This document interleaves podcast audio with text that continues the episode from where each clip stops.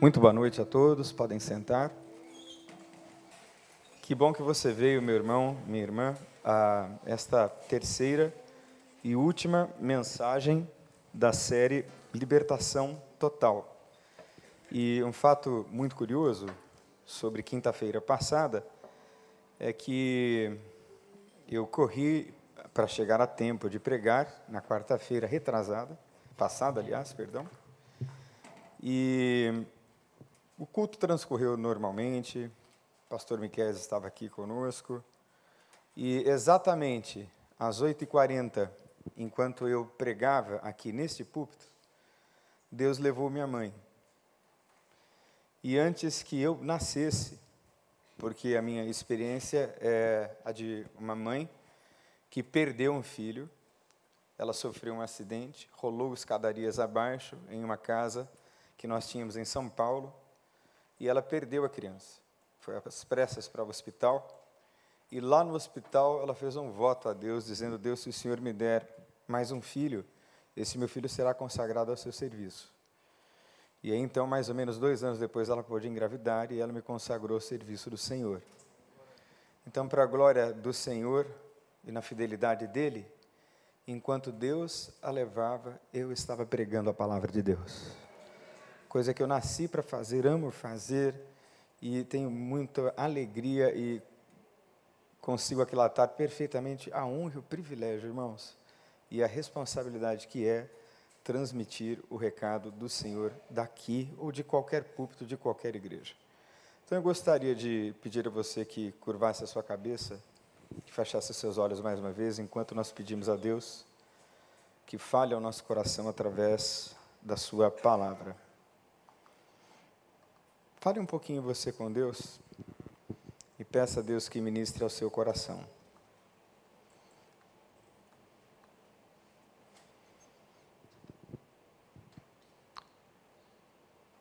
Pai, eu te agradeço mais uma vez pela oportunidade que tenho de ministrar aos teus filhos, pregar a tua palavra, tal como o Senhor me chamou para fazer.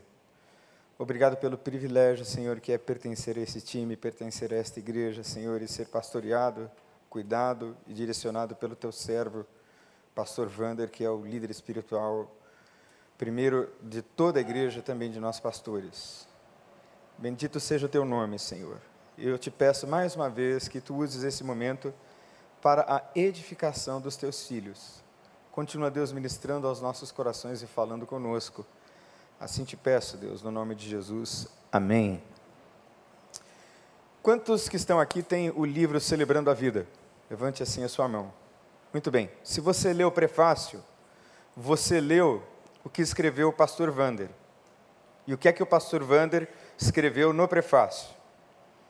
Ele disse que na soberania de Deus, algumas experiências de libertação são instantâneas. Deus faz com quem Ele quer, do jeito que Ele quer, a hora que Ele quer, radical e poderosamente, de uma vez por todas. E há processos de libertação, que obedecem a um compasso próprio de Deus mesmo, na dinâmica da vida. E Ele assim o faz, porque Ele sabe de todas as coisas, nosso Deus é um Deus soberano, então eu e você podemos confiar que num ato ou num processo, Deus está conduzindo todas as coisas. Eu posso ouvir um aleluia? Deus está conduzindo tudo e todos. E para conhecer libertação, é preciso saber o que é liberdade. Pois alguém que busca libertação busca não outra coisa senão estar livre de prisões, grilhões, sejam eles quais forem, de qualquer dimensão ou natureza. Almeja liberdade.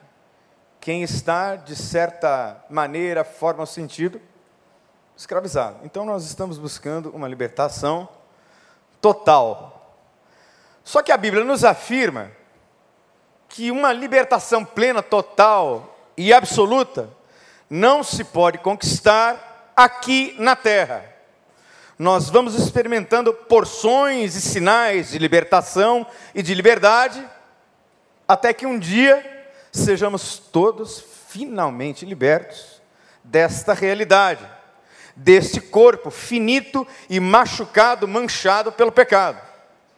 Mas nós fizemos algumas definições muito importantes do que seja liberdade. E a primeira coisa importante da série foi que nós falamos sobre a liberdade na fraqueza, na experiência de Paulo, que tem um espinho na carne, um espinho que lhe dói, e nós aprendemos aqui que, segundo alguns estudiosos, isso não é definitivo, mas o espinho de Paulo não era um pecado, não era algo que manchava-o de maneira moral, não, de forma alguma, era um espinho que lhe doía possivelmente fisicamente. E os comentaristas dizem que quando Paulo tem aquele encontro com Jesus no caminho de Damasco, em que ele cai do cavalo, a luz forte lhe aparece e é o próprio Jesus que lhe pergunta: Saulo, Saulo, por que me persegues? Naquela experiência, Paulo fica cego, e naquela experiência ele carrega uma cicatriz nos olhos. É a cicatriz da graça. Aquela experiência, segundo alguns comentaristas, é que era o espinho dele. E ele escreve várias vezes, dizendo: Vede que com minhas próprias letras, meu próprio punho, vos dou essa saudação. Então era um espinho possível, físico, uma deficiência visual que provocava eventuais cefaleias ou dores de cabeça em Paulo. E Paulo pede a Deus que tire aquele espinho que lhe incomoda, e ele define aquele espinho como ah, um mensageiro de Satanás que lhe esbofeteava ou seja, incomodava, era grave, gravíssimo. E ele começa o texto dizendo no capítulo 12 que foi aos céus. Ele disse: Olha, conheço um homem que foi aos céus, se no corpo não sei, se fora dele não sei, mas Paulo está falando dele mesmo. Que ele foi aos céus e ouviu palavras que não era lícito ao homem contar. Ora, Paulo foi aos céus, em pleno poder de Deus. E no momento seguinte ele volta com um espinho. E ele roga a Deus que o tire, e Deus não o tira. O texto é lindo, está lá em 2 Coríntios, no capítulo 12, você pode ler o texto todo. Mas no capítulo 12, no verso 9, nós lemos, vamos ler todos juntos, está ali. A minha graça te basta, pois é possível experimentar liberdade apesar da sua fraqueza. E talvez a sua fraqueza, ou as suas fraquezas, ou o conjunto das suas fraquezas, sejam as portas pelas quais o poder de Deus se aperfeiçoa. Para que você se lembre sempre de quem você é e de quem Deus é. Mas nós fizemos algumas definições do que seja liberdade. E nós falamos que liberdade é, o direito de agir segundo o seu próprio livre-arbítrio e vontade. Nós somos dotados da faculdade da decisão, por assim dizer. Você decide o que quiser, quando quiser, como quiser, e as suas decisões e escolhas terão implicações para o resto da sua vida, porque você nasceu livre.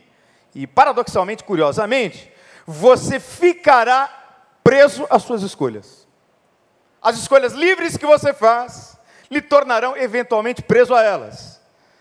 O que nos leva a pensar que aqui, nesse plano, todas as liberdades são relativas e obedecem a limites. Porque a liberdade também é representada e tipificada pelo poder poder que uns exercem e outros obedecem. Poder de independência, poder de autonomia, que bom é dizer Fui eu que conquistei isso, foi o meu trabalho duro, foi o meu suor. Não roubei de ninguém, não defraudei a ninguém. Posso deitar a minha cabeça no travesseiro e dizer: Deus foi comigo e eu trabalhei duro e cheguei lá. Autonomia é construída a partir, a partir perdão, de uma vida disciplinada, assim como a independência. E essa independência só se dá quando eu também me coloco no lugar de dependente. Dependente de Deus e da pessoa. Ninguém é independente em termos absolutos. Mas há sim uma certa autonomia que nos é dada. Há um poder de espontaneidade, de poder ser como quiser ser, dentro de limites morais e éticos estabelecidos pelas Escrituras, pela Bíblia. Poder de expressão, de poder falar e se responsabilizar por aquilo que se falou. E nós aprendemos também que a liberdade ela é composta. Eu tenho direitos, mas eu tenho deveres. Eu posso, mas o outro também pode. Eu desejo, mas o outro também deseja. Eu quero para mim, mas o outro também quer. Por isso existe o mundo jurídico, o mundo das leis, que nos orientam quanto aos limites da nossa liberdade na relação com o outro. Porque a liberdade está sempre compartilhada com o outro e com a comunidade.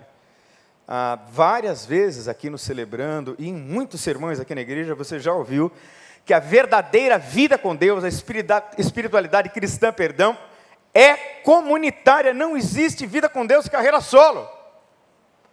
Não existe vida com Deus lá no meu quarto sozinho. Há momentos de Deus sozinhos e solitários, sim, mas a vida cristã acontece na igreja. Eu posso ouvir um aleluia? Gente madura é aquela que se firma numa comunidade que firma raízes. Preste atenção. O vento das provas sopra em toda a igreja, em toda a comunidade cristã. E só os que têm as raízes firmes é que vão sobreviver aos ventos e às tempestades. E eu espero que você seja esse irmão, essa irmã firme no Senhor Jesus. Amém, irmãos? A liberdade é multifacetada. Explicar o que é liberdade não é simples, porque ela é composta por multifacetas, por multirealidades. O tema é profundíssimo e ela é também multiconceituada. Se você me perguntasse o que é liberdade aos 14 anos de idade, eu lhe diria que liberdade é fumar maconha 24 horas por dia, chutar a vida acadêmica e jogar fora todo o legado de valores no qual eu fui instruído desde menino. Porque afinal de contas eu sou livre, então eu quero fumar maconha, cheirar cocaína, eu quero frequentar as festas, eu quero fazer com a minha vida o que eu bem quiser. Acabei escravo. Acabei perdido nas minhas escravidões e nos meus grilhões. Mas se você perguntasse a Martin Luther King o que é liberdade, ele teria uma outra resposta ele diria que liberdade é poder usar um ônibus e se sentar ao lado de um branco, sendo preto. O preto do lado do branco e o branco do lado do preto. Martin Luther King diria que liberdade tem a ver com poder usar o mesmo bebedouro de água que um branco usa. E por esse ideal, ele foi capaz de dar a própria vida. Eu estive no memorial a Martin Luther King em Atlanta, e lá eu vi a carruagem ou a carroça que o levou até o cemitério. Vi a igreja onde ele pregou por várias vezes, e todas as cenas que remetem a ele são cenas de simplicidade. Eu acho que a resposta de Martin Luther King é muito melhor do que a minha, aos 14 anos de idade, porque a minha noção de liberdade era uma noção deturpada que me trouxe prisão. Por isso que muitos de nós nos perdemos pelo caminho fazendo decisões longe de Deus e longe de Cristo e longe da sua palavra. Porque a gente vai olhando assim para vários quadros. A gente olha para um quadro que o professor mais ilustre pintou, ateu. E disse: o caminho é esse. Não há Deus, não há esperança, não há vida após a morte. Tudo é matéria, tudo vai acabar. Esse é um tipo de quadro. E a ideia que eu trouxe é de um livrinho muito interessante, Não Tenho Fé para Ser Ateu, de um apologeta chamado Norman Geisler e Frank Turek, o seu colega, e ele começa o livro dizendo o seguinte: a vida é como um quebra-cabeças. E para conseguir formar um quebra-cabeças grande e complexo, qualquer quebra-cabeça, você precisa de uma tampa que tenha a imagem do grande quebra-cabeças. Então, a partir daquela tampa, você consegue montar as peças. Ora, se você olhar para o que a filosofia tem a dizer, Só. O quebra-cabeça não fecha. Se você olhar para o que a psicologia, a sociologia, a política, ou seja, o que quer, qual seja o quadro que você eleger, que não seja Cristo, o quebra-cabeça da vida não fecha. Portanto, jogue fora tudo aquilo que você entendeu e aplicou à sua vida e não deu certo, e que Cristo Jesus seja o centro que organiza a sua vida e a sua realidade, no nome de Jesus. Para que esse quebra-cabeça tão difícil da sua vida vá sendo montado. E esse é um dos textos mais lindos das Escrituras. E conhecerão a verdade, e ela é a verdade de Cristo é a verdade da palavra, é a verdade da Bíblia. Nós falamos também sobre liberdade e escolha. E falamos sobre o endemoniado epilético, na experiência daquele pai que tinha um filho. E nós falamos da origem espiritual de algumas doenças, origens satânicas, demoníacas. Satanás não é uma figura alegórica de carnaval e ele nem se apresenta cheio de chifres e soltando fogo e enxofre pela boca e pelo nariz. Se fosse assim, lá vai Satanás, é só se desviar dele. A Bíblia diz que Satanás se disfarça de anjo de luz. Por isso é preciso discernimento espiritual para entender a origem de alguns adoecimentos e descaminhos que são essencialmente espirituais e têm a mão direta de Satanás. E a Bíblia é dura. Eu li o texto no final da palavra dizendo que quem peca é do diabo. E quem abandonou os seus pecados, esse sim está livre. Livre da condenação e livre do juízo do pecado sobre o aqui e o agora. Mas há escolhas que a gente faz e há escolhas que a gente não faz. E todos nós somos responsáveis por elas. Eu até brinquei dizendo que se Deus me perguntasse antes de eu nascer em qual país ele gostaria que eu escolhesse, eu diria: bom, eu quero nascer na Finlândia. Posso escolher genética? Quero nascer de olho azul. Quero nascer com uma genética que não crie tecido adiposo. Eu quero ter 1,95m. Eu quero ser loiro. Eu quero, aos 80 anos, parecer que tenho 30. Mas não foi assim. Eu nasci em São Paulo, na maternidade Santa Teresa, na Liberdade. Sou paulista, sou palmeirense e nasci na casa do seu Oscar da Dona Ilza. Pastor Wander torceu o nariz, não sei nem porquê. E também, às vezes, a gente nem escolhe o pastor que a gente tem, né, pastor Wander? Tem isso, né? A gente nem escolhe. Mas esse endemoniado epilético era uma criança a quem Satanás possuía, e diz o texto, jogava nas pedras, lançava no fogo. Ora, o menino não escolheu ser endemoniado epilético, nem o pai, esse caos, caos terrível que se instalou dentro da sua casa. Que coisa triste, não é? Almoço de família, domingo ao meio-dia, mesa farta, o menino começa a espumejar, e aquele, aquela cena não é apenas a evidência ou a manifestação de um sintoma de uma doença psiquiátrica é uma doença espiritual, é um demônio. E é um demônio tão forte, tão forte, tão forte, que só pode ser expulsado a partir de muito jejum e oração. E eu disse, como aquele pai, que nós atravessamos muitos dramas na vida, dramas tão difíceis, que nós perdemos a fé. Quantas vezes você não creu? Quantas vezes a dor foi tão grande, a luta foi tão enorme, a dificuldade foi tão difícil, foi tão duro seguir adiante, que você não creu. Eu tenho certeza que em muitos momentos da vida a sua fé vacilou. Mas mesmo quando a sua fé vacilou, lá estava Deus a guardar você, apesar da sua incredulidade. Se todas as nossas vitórias e livramentos dependessem da nossa fé, nós já estaríamos mortos. Porque você nem sabe, nem viu, só saberá na glória quantos livramentos Deus deu a você enquanto você dormia. Posso ouvir um aleluia? Como isso é verdade? E eu gostaria de ler um texto da palavra de Deus que está em Efésios, no primeiro capítulo.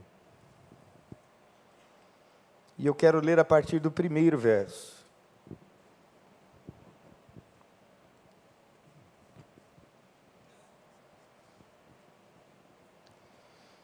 E o texto diz assim: Efésios capítulo 1, a partir do primeiro verso. Paulo, apóstolo de Cristo Jesus, pela vontade de Deus, aos santos e fiéis em Cristo Jesus que estão em Éfeso, a vocês, graça e paz da parte de Deus, nosso Pai e do Senhor Jesus Cristo. Bendito seja o Deus e Pai de nosso Senhor Jesus Cristo, que nos abençoou com todas as bênçãos espirituais nas regiões celestiais em Cristo. Porque Deus nos escolheu nele, antes da fundação do mundo, para sermos santos e irrepreensíveis em Sua presença. Em amor, nos predestinou para sermos adotados como filhos, por meio de Jesus Cristo, conforme o bom propósito da Sua vontade, para o louvor da Sua gloriosa graça a qual nos deu gratuitamente no amado. Nele temos a redenção por meio do seu sangue, o perdão dos pecados, de acordo com as riquezas da graça de Deus, a qual ele derramou sobre nós, com toda a sabedoria e entendimento, e nos revelou o mistério da sua vontade, de acordo com o seu bom propósito que ele estabeleceu em Cristo. Isto é, de fazer convergir em Cristo todas as coisas celestiais ou terrenas, na dispensação da plenitude dos tempos. Nele fomos também escolhidos, tendo sido predestinados conforme o conselho daquele que faz todas as coisas segundo o propósito da sua vontade, a fim de que nós, o que primeiramente esperamos em Cristo, sejamos para o louvor da sua glória. Quando vocês ouviram e creram na palavra da verdade, o evangelho que os salvou, vocês foram selados em Cristo com o Espírito Santo da promessa, que é a garantia da nossa herança até a redenção daqueles que pertencem a Deus, para o louvor da sua glória. Aleluia. Que texto fantástico. Que texto maravilhoso. Nós poderíamos terminar por aqui e orar. Mas foi Albert Einstein que nos deu uma melhor compreensão da relação que nós temos com o tempo e com o espaço. Nós vivemos no tempo e no espaço. Um determinado espaço de tempo e um determinado espaço na vida. Há relações de tempo e espaço entre eu e você que são inescapáveis. Nós estamos presos a esta dimensão que Deus inaugurou, diz Efésios, antes da fundação do mundo. Ora, nós temos na Via Láctea cerca de 100 bilhões de estrelas, bilhões de sóis. Nós temos em todo o universo cerca de 6 bilhões de galáxias. 100 bilhões de galáxias. É muito vasto é muito amplo. E a Bíblia nos afirma que tudo isso foi formado por causa do homem. E o homem foi estabelecido como coroa do universo. Deus é atemporal. Deus não está preso às dimensões do tempo e do espaço. Ele existe de eternidade a eternidade antes de todas as coisas. E a Bíblia diz que você foi eleito nele antes que o mundo fosse criado. Você consegue perceber a profundidade dessas declarações? Nem eu. Totalmente não.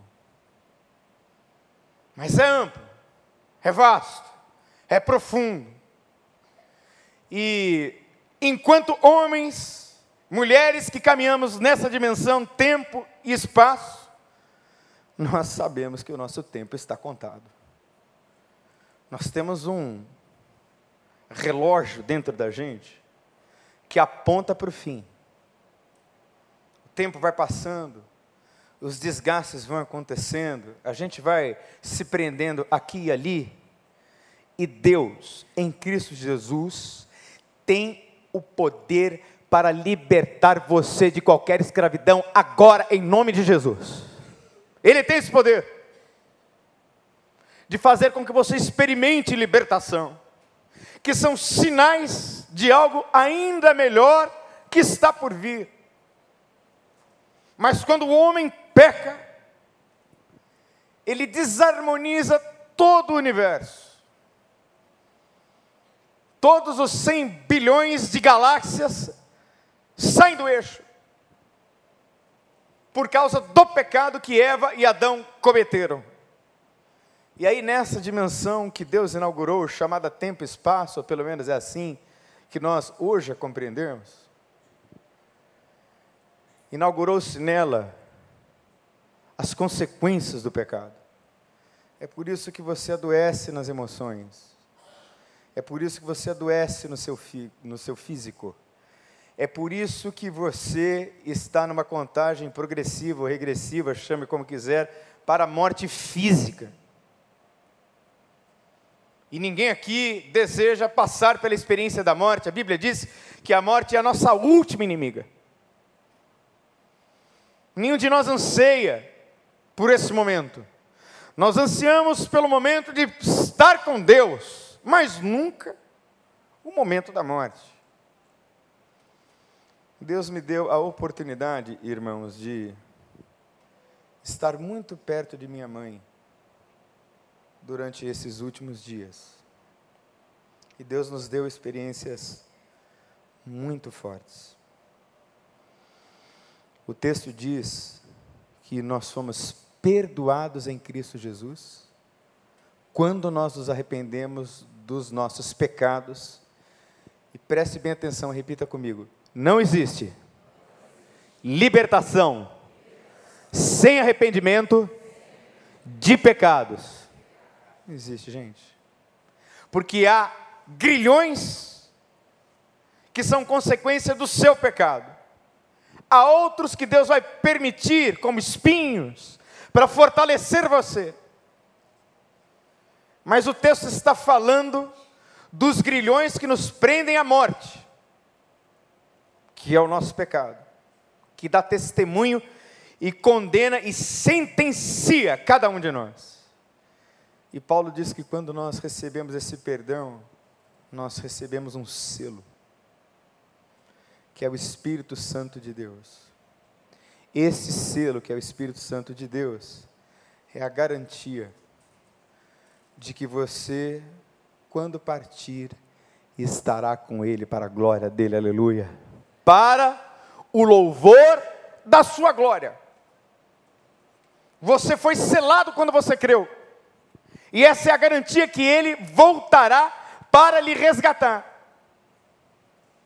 Aí sim, você estará plenamente liberto. Nunca vi a minha mãe num hospital.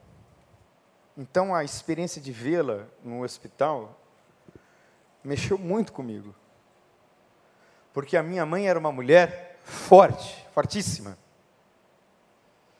Minha mãe morava numa chácara a cerca de 30 quilômetros da cidade. E os irmãos da igreja perguntavam: Mas, dona Eusa, a senhora não tem medo de morar sozinha aqui na chácara? Nesse lugar tão ermo? Ela dizia para todos que perguntavam isso a ela: Eu nunca estive sozinha lá na chácara, porque o Senhor e os seus anjos estão comigo o tempo todo. Então, minha mãe viveu por mais de 10 anos ali na chácara, desde que meu pai faleceu, sozinha. Ela acordava ali pelas 5 da manhã, e no sábado e no domingo pegava o seu carro, ia para uma comunidade chamada Tibiriçá, onde ela era líder da congregação entre índios que estão ali. E ela foi homenageada como missionária. O corpo dela foi velado dentro da igreja. Isso é possível lá, porque a igreja é uma igreja pequena. Então é possível fazer isso, mas foi uma honra que o pastor concedeu a ela e a muito, muitos poucos membros da igreja. E minha mãe, já no finalzinho, eu perguntei para ela, mãe, ah, como vai a sua fé? E então ela me disse, meu filho, com a voz assim muito fraca, todos os grandes heróis da Bíblia morreram. E todos eles, meu filho, estão aguardando a vinda de Jesus Cristo. Então, meu filho, eu estou partindo com eles para aguardar a minha ressurreição. Eu me lembrei do doutor Rousseau Scher, que se desmamou assim deste mundo. Ele disse isso. Num vídeo que nós assistimos aqui, ele disse: Sabe, irmãos, a gente vai se desmamando assim do mundo. E eu percebi essa despedida da minha mãe. Não houve semblante de dor e de sofrimento. E eu estava, como estou, plenamente consolado. Fica a saudade da mulher que ela foi, mas a minha mãe está na glória. A minha mãe é que foi liberta de tudo. E pouco antes da sua morte, minha esposa teve uma experiência. Era mais ou menos seis horas da tarde, ela se sentou para descansar um pouco, quando ela teve uma visão de anjos. E alguns anjos se chegaram à direita de minha mãe. Foi permitida a minha esposa ver, ela viu e ela tinha um adereço, uma joia, um bracelete no braço, exposto. E o anjo virou-se para minha esposa e disse: Esconde o teu adorno, porque este não é momento para vaidades. Então ela escondeu o bracelete, e o anjo disse a ela: Curva a tua cabeça, porque a glória desse momento não é tua foram os anjos que se alinharam para levar minha mãe. Eu estava pregando aqui quando Deus a levou. Meu irmão, minha irmã, a salvação é a finalidade, é o destino da nossa fé, do qual o texto fala. Ele nos predestinou nele para que nós herdássemos esta herança que está nos céus.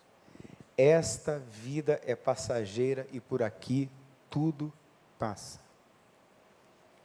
Mas aquele que faz a vontade do Senhor, esse permanece para sempre. É essa libertação que você deve buscar. Porque os manquejões, os tropeções, as fraquezas, os processos, o levanta e cai, é variável constante. O aperfeiçoamento. Porque se você tropeçou, espero que você tenha tropeçado para levantar melhor, no nome de Jesus. Para avançar. Mas a libertação total é a que eu vi. Minha mãe liberta desse corpo frágil, se encontrando com o Senhor na glória. Você quer essa libertação total? Começa agora. Começa já em nome de Jesus. Queria que você fechasse os seus olhos.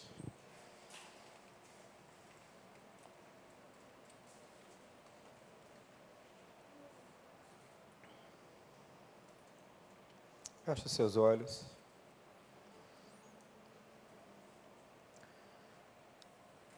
Experiência Deus dá a quem Ele quer, experiência não é doutrina. Doutrina está na palavra. Então a minha esposa teve uma experiência que Deus quis lhe dar.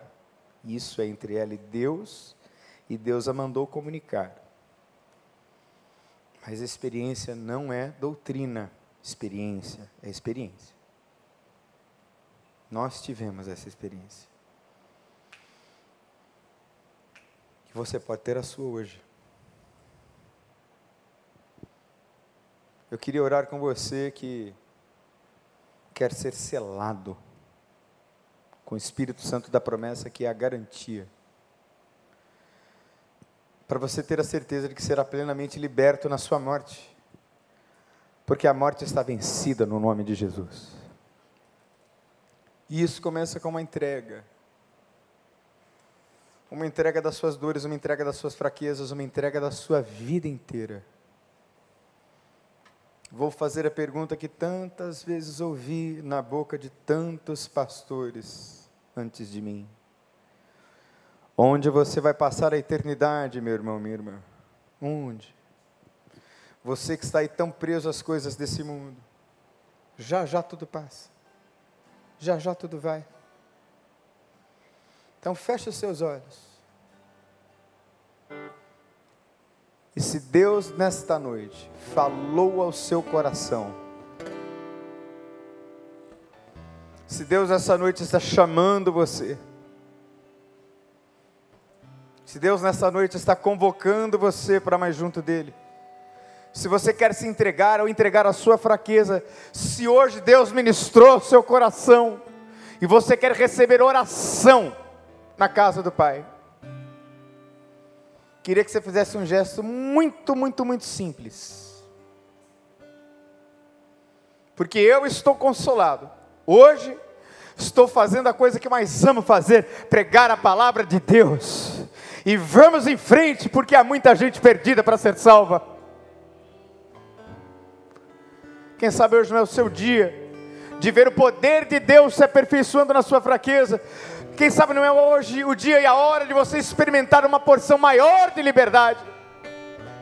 Quem sabe hoje não é dia de se arrepender das escolhas passadas. Quem sabe hoje não é dia de ser selado pelo Espírito Santo de Deus. Foi com você que Deus falou. Levanta uma de suas mãos assim, bem alto, que eu quero orar com você em nome de Jesus. Foi comigo, pastor, que Deus falou. Isso, Deus abençoe, Deus abençoe, Deus abençoe. Glória a Deus, estou vendo lá atrás.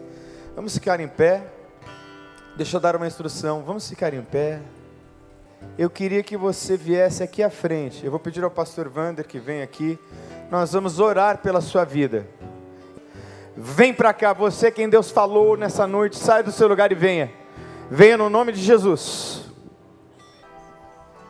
Deus quer fazer algo novo na sua vida hoje, tirar esse medo no nome de Jesus. Obrigado, Senhor porque o Senhor já nos libertou, nos tirando do império das trevas e nos transportando para a maravilhosa luz. Mas também o Senhor continua nos libertando de tantas coisas nesta vida, neste processo de santificação pelo qual passamos. E o Senhor Deus ainda nos libertará no processo final da salvação em Cristo Jesus. Meu Deus, meu Pai, eu te agradeço, porque em Cristo nós temos essa liberdade. E agora, especialmente, eu suplico em nome de Jesus, por essas pessoas que vieram à frente. Tu sabes o coração de cada uma delas. Tu sabes o anseio por liberdade em alguma área, que o Senhor possa operar aquilo que elas não podem fazer. Elas estão entregando e submetendo a vontade delas à tua vontade. Elas estão suplicando, Senhor, pedindo ajuda, gritando por socorro, que o teu espírito venha ao encontro da necessidade de cada uma delas e as liberte em nome de Jesus. Que saiam daqui, Senhor, na certeza de fé, que o Senhor delas está cuidando e que o Senhor já deu, pela fé, a vitória final. Abençoa e que elas experimentem paz pela libertação que só o Senhor oferece.